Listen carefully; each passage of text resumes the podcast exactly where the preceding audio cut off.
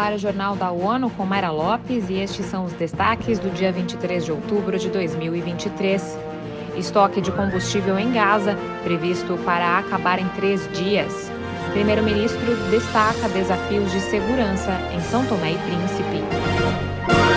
Os comboios que entraram em Gaza no último final de semana não incluem combustível. A Agência da ONU para Refugiados Palestinos disse que esgotará suas reservas nos próximos três dias. O comissário-geral da agência, Felipe Lazzarini, pediu que se permita imediatamente o fornecimento de combustível. Segundo agências de notícias que citam o Ministério de Saúde de Gaza, o número de pessoas mortas no local desde 7 de outubro aumentou para mais de 5 mil, com cerca de 62% delas sendo crianças e mulheres. De acordo com fontes oficiais israelenses citadas pelo Escritório de Assuntos Humanitários, cerca de 1.400 pessoas foram mortas em Israel, a maioria nos ataques do Hamas em 7 de outubro, que desencadearam o conflito. Falando na cúpula para a paz realizada no Cairo neste sábado, o secretário-geral da ONU, Antônio Guterres, reiterou seu apelo para que a ajuda humanitária seja entregue a Gaza de forma contínua. Felipe de Carvalho tem os detalhes.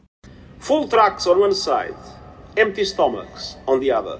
Falando na Cúpula para a Paz, realizada no Cairo neste sábado, ele comentou a situação na fronteira, dizendo que de um lado estão caminhões cheios e do outro estômagos vazios. O presidente egípcio Abdel Fattah el-Sisi reuniu líderes da região e de todo o mundo num esforço para diminuir a escalada da violência após a incursão do Hamas em Israel em 7 de outubro, seguido pelo bombardeio de Gaza por Israel e o cerco total ao enclave. A cúpula aconteceu um dia depois de Guterres ter viajado para a passagem fronteiriça de Rafah, no Egito, a única passagem aberta com Gaza. Da ONU News em Nova York, Felipe de Carvalho. O chefe da ONU expressou gratidão pela assistência do Catar, pelos esforços para garantir a libertação dos dois americanos que foram mantidos reféns em Gaza. Considerado um pequeno estado insular em desenvolvimento, São Tomé e Príncipe enfrenta desafios específicos de segurança marítima e é impactado pelos efeitos indiretos da instabilidade política no continente africano. Em entrevista para a ONU News durante a Assembleia Geral da ONU em setembro, o primeiro-ministro do país, Patrícia Trovoada, comentou como os desafios econômicos se desdobraram em desafios de segurança.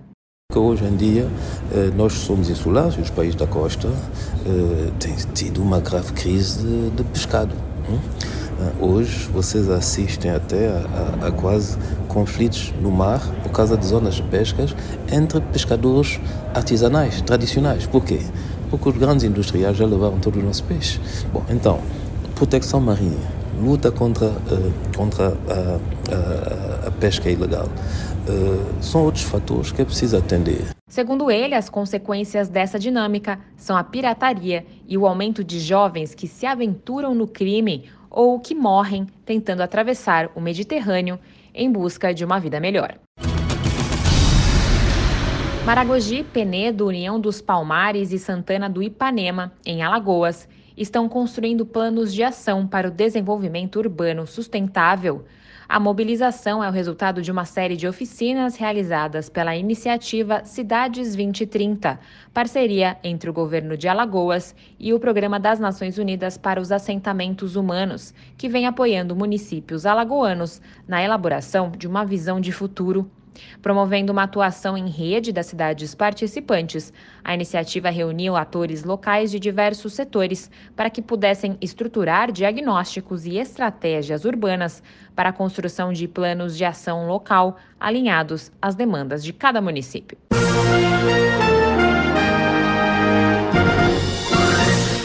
Confira mais detalhes sobre essas e outras notícias no site da ONU News Português e nas nossas redes sociais.